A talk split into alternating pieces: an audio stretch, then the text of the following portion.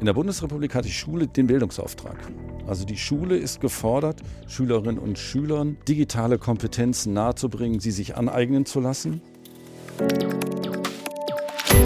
Das wird uns das Mehrfache kosten, wenn wir solche Bildungslücken, Bildungsnachteile nach Abschluss der Schule im Erwachsenenalter ausgleichen müssen. Wortmelder, der Wissenschaftspodcast der Universität Erfurt. Heute mit dem Thema Digitalisierung in der Lehrerbildung.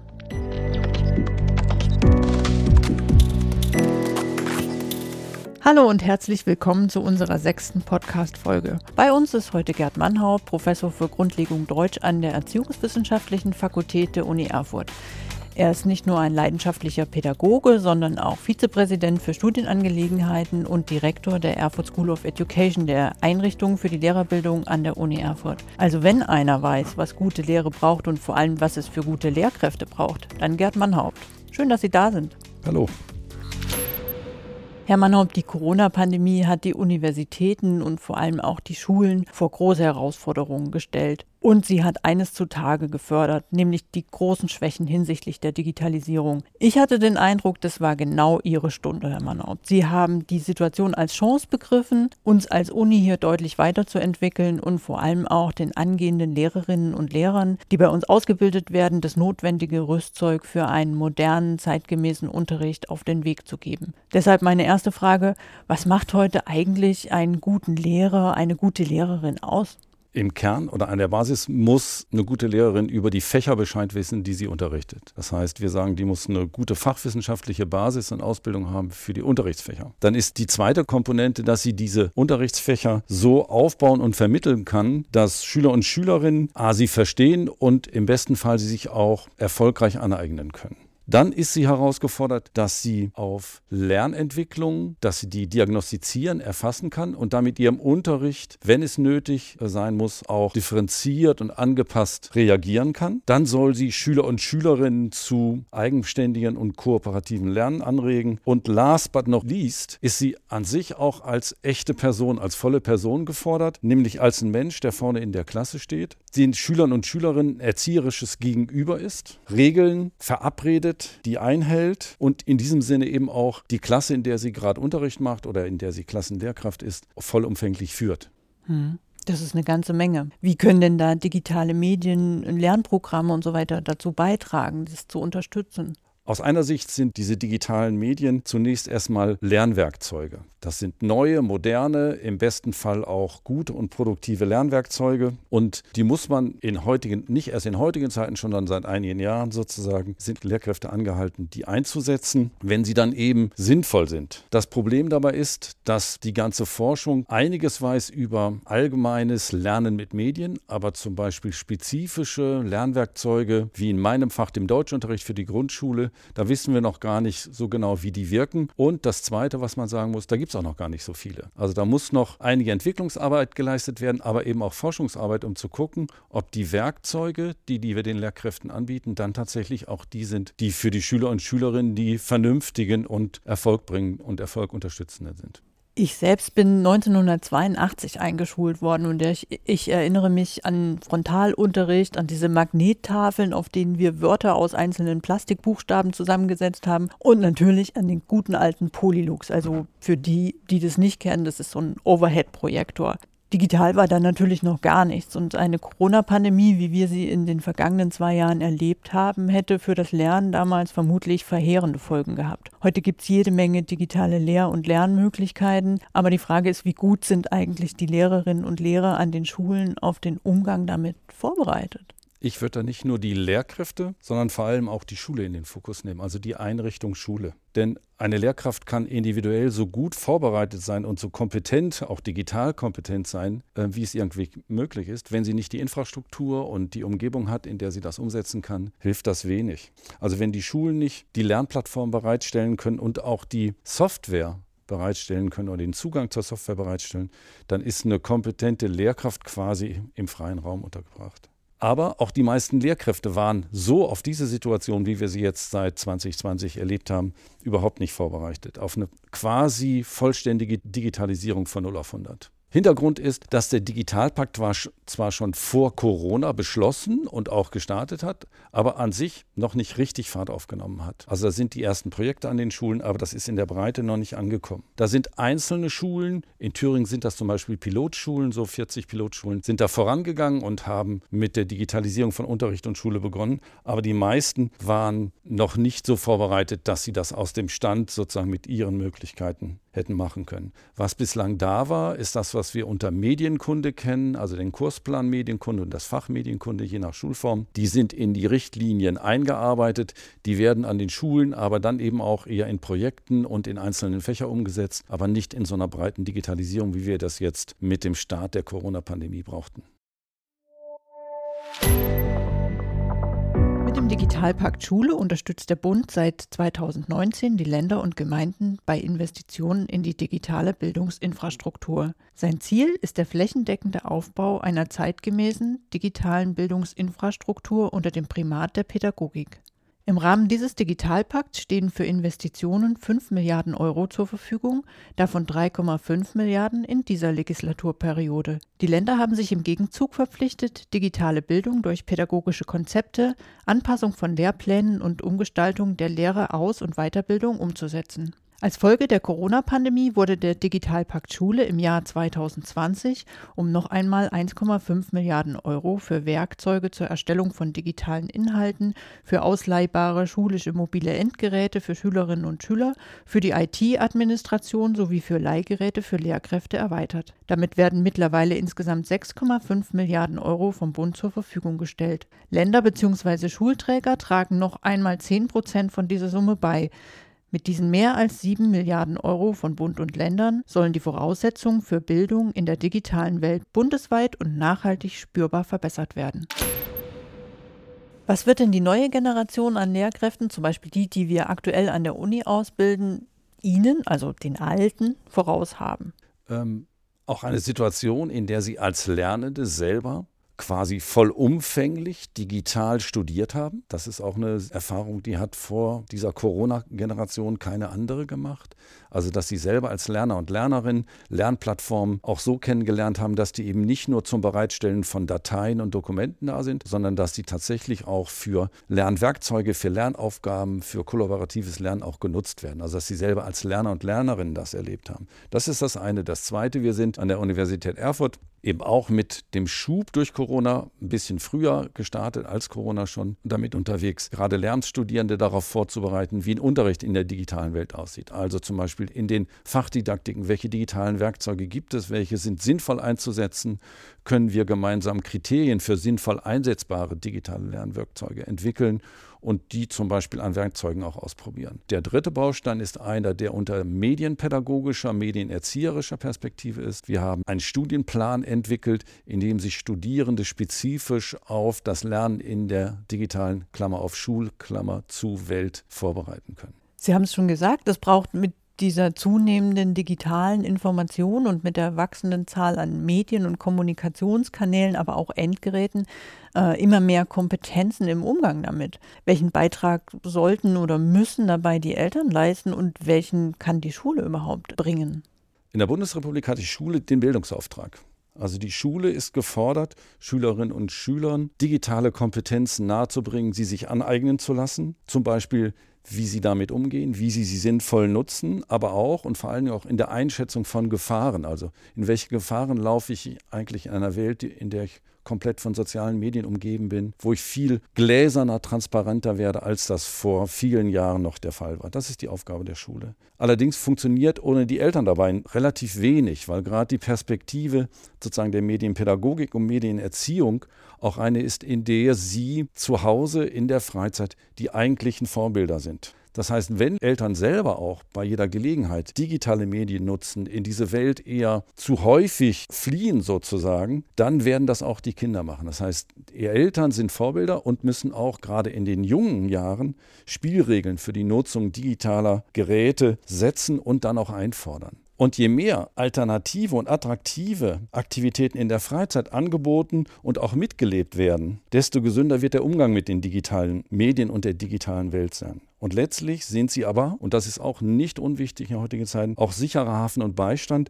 wenn etwas in der digitalen Welt zum Beispiel aus dem Ruder läuft. Also Schutz, wenn da irgendwas schief läuft, müssen die Eltern immer die oder sind die Eltern diejenigen, die dann auch da die letzte, sozusagen, den letzten ha sicheren Hafen anbieten. Also die Begleitung der Eltern zu Hause ist auf jeden Fall wichtig, ist auf jeden Fall, ja, man kann eigentlich sagen, zwingend. Aber während des Corona-Lockdowns mit den Schulschließungen und dem Homeschooling haben wir gesehen, dass viele das gar nicht können und einfach damit schlicht überfordert sind. Wie, wie kann man dem begegnen? Müssen jetzt auch die Eltern nachsitzen? Da ist mein Standpunkt ein ganz klares Nein. In der Pandemie haben wir alle Aufgaben und Belastungen übernommen, von denen wir in der normalen Zeit nicht geträumt hätten. Dazu zählte bei vielen Eltern auch sozusagen die digitale Assistenz. Unterstützen, einrichten, mithelfen.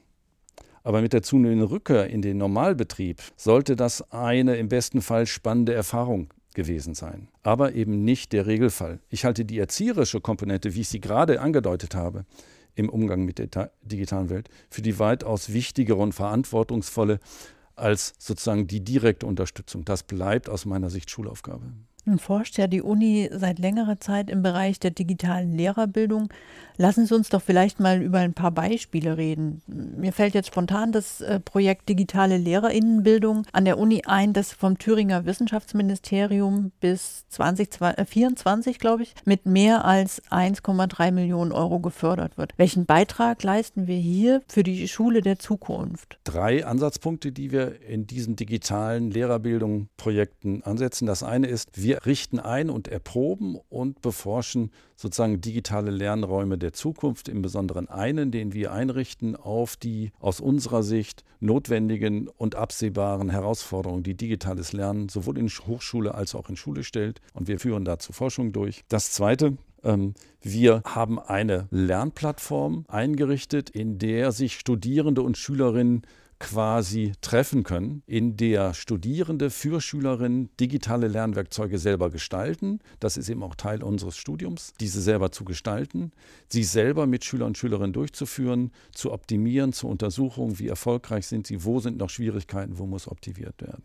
Die steht auch schon bereit. Das ist die Uni-Lernplattform, in der Schüler und Schülerinnen relativ unkompliziert mit Studierenden arbeiten können. Zwei weitere Punkte sind einmal die, wo wir tatsächlich die Kompetenz der Lehrerbildungsstudierenden angehen wollen. Da geht es darum, dass wir mit digitalen Mitteln Unterrichtsvideo aufnehmen, sie einpflegen, anpassen, zum Beispiel in 360-Grad-Videos, dass Studierende sich in virtuellen Klassenräumen sozusagen wie ein simuliertes Praktikum bewegen können, dort agieren können, dort erste praktische, pädagogische und didaktische Fähigkeiten sammeln können. Was denken Sie denn, wie der Schulunterricht in zehn Jahren aussehen wird? Also haben Sie eine Vorstellung, wohin wir da in Deutschland steuern? Ähm, das klingt jetzt ein bisschen eigenartig, wenn ich das sage. Ich bin dabei immer sehr konservativ, obwohl ich seit vielen Jahren mit Digitalisierung und dem Umgang mit digitalen Lernwerkzeugen unterwegs bin, ich da eher konservativ. Ich glaube, in zehn Jahren oder ich hoffe, in zehn Jahren verfügen Schulen über das, was sie in der Breite jetzt noch nicht haben, nämlich eine komplette Infrastruktur, um digitalen Unterricht durchzuführen, wo sowohl die Hardware, also das heißt Netzverbindungen, die Geräte, aber vor allen Dingen auch sowas wie Lernplattformen schülergerecht und äh, lehrkräftegerecht zur Verfügung stehen und auch die Software und der Zugang zu Lernsoftware unproblematisch möglich ist. Das wäre, also ist fast schon eher eine Hoffnung. Das heißt, im Kern hoffe ich, dass wir in zehn Jahren bei einer sozusagen alltäglichen Nutzung von digitalen Werkzeugen im Unterricht sind. Das sind so zwei Aspekte. Das ist einmal wieder dieser mediendidaktische Teil und der medienerzieherische ist das, was ich mit der Medienkunde meinte, dass Schüler auch da, dafür braucht man gar nicht so viel Infrastruktur, auch da gut vorbereitet sozusagen für eine zunehmend digitalisierte Welt sein werden. Haben Sie einen Überblick, wie Deutschland in Sachen digitaler Unterricht überhaupt im, im weltweiten Vergleich da steht? Da fällt mir die Einschätzung schwer. Also ich glaube, wir hinken definitiv in der Infrastruktur hinterher. Und wenn wir in, der, in großen Teilen in der Infrastruktur hinterherhinken, dann ist das eher ein Abbild, wo die Schule ein Abbild unserer Gesellschaft ist. Ne, wenn wir über Digitalisierung, wir reden ja nicht nur über Digitalisierung von Schule, sondern auch Digitalisierung von Gesellschaft. Das heißt, da haben wir viel aufzuholen, können wir viel aufnehmen. Dann ist aber in der Folge auch der alltägliche Umgang mit Digitalem in Schule deutlich reduziert und ich glaube, im Vergleich werden wir da mit den meisten Ländern eher hinterherhinken. Das ist aber bei vielen, sehr vielen Schulen der Fall. Aber es gibt ausgewählte Schulen, die sehr gut aufgestellt sind, aus lokalen Bedingungen, wo lokal ganz besondere Bedingungen herrschen, wo die sehr super aufgestellt sind.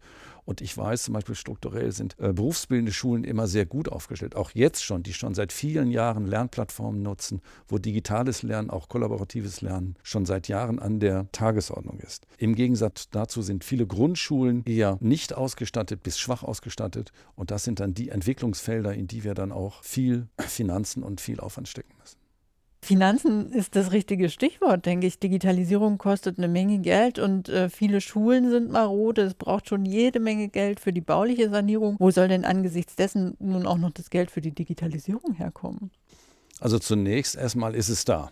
Der Digitalpakt Schule. Mit dem Digitalpakt Schule haben sich Länder und Bund auf ein Programm geeinigt, wo der Bund von 219 an 5 Milliarden Euro bis 2025 zur Verfügung stellt, der in die Digitalisierung von Schulen in quasi allen Aspekten investiert werden soll. In Infrastruktur, tatsächlich in die Anschlüsse, in die Netzanschlüsse von Schulen, in die WLAN-Netze, in die Lernplattform, auch in die Geräte für Schüler und Schülerinnen, für Lehrkräfte, die dafür benötigt werden. Das heißt, an sich ist genug Geld da. Wir wissen aus den Statistiken ähm, des Abrufens dieser Mittel, dass da auch noch viel auf dem Konto liegt. Also bis jetzt sind etwa so, ich glaube, 1,2 Milliarden sind sind abgerufen. Das heißt, da sind noch 3,8 Milliarden am Konto. Das hat zurzeit auch mit den ganzen Problemen zu tun, Digitales zu installieren. Das wissen wir alle, dass wir in der Chip-Krise sozusagen alle Projekte nach hinten geschoben werden müssen. Entscheidend ist aber meiner Meinung nach nicht die Zeit bis 2025. Ich glaube, da ist das Geld bereitgestellt. Danach wird es eher schwieriger, dass man da nicht in so eine Haltung fällt. So, jetzt haben wir euch die Basisausstattung geliefert und jetzt seht mal selber zu, wie ihr mit euren Finanzen wieder klarkommt. Wenn wir in solch eine Haltung dann zurückfallen oder der Bund vor allen Dingen, der der große Geldgeber ist, wenn er da in eine Haltung zurückfällt,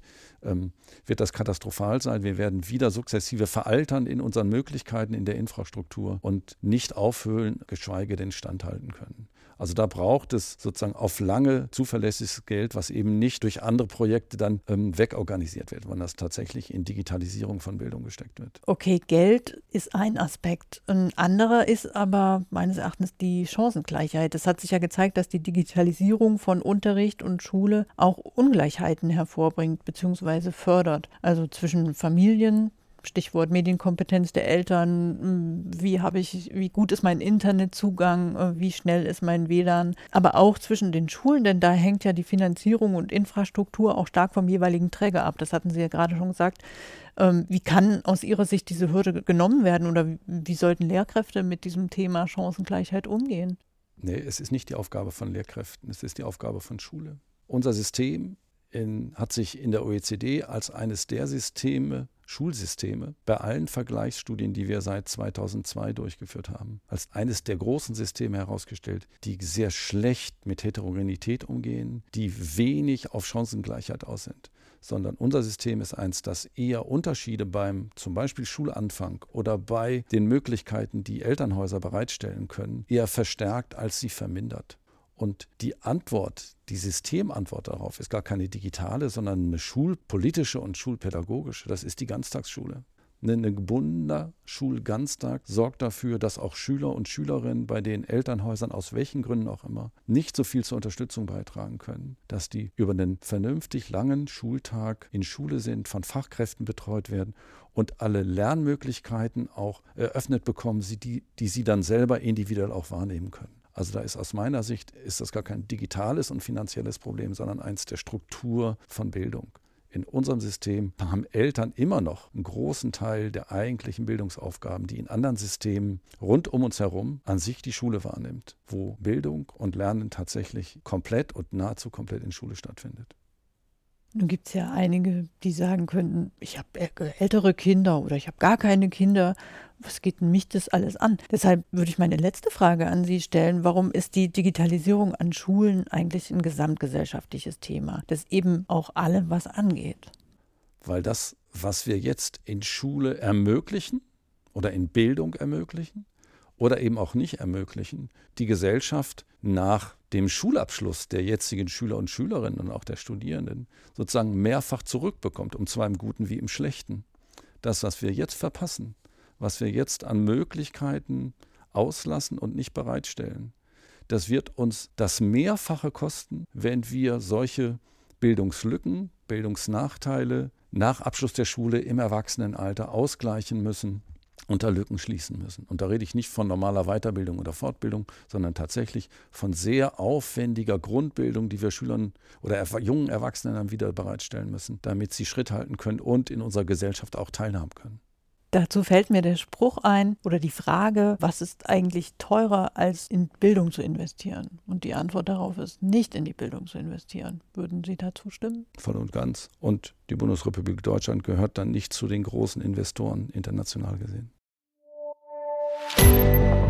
Ja, damit kommen wir auch schon ans Ende unserer Podcast-Folge. Professor Mannhaupt, ich danke Ihnen für dieses Gespräch und die spannenden Einblicke. Den Hörerinnen und Hörern danke ich fürs Zuhören und wenn Sie Lust haben, seien Sie auch beim nächsten Mal wieder dabei. Wer dann unser Gast ist, geben wir wie immer rechtzeitig auf unseren Social-Media-Kanälen bekannt. Tschüss, bis dahin.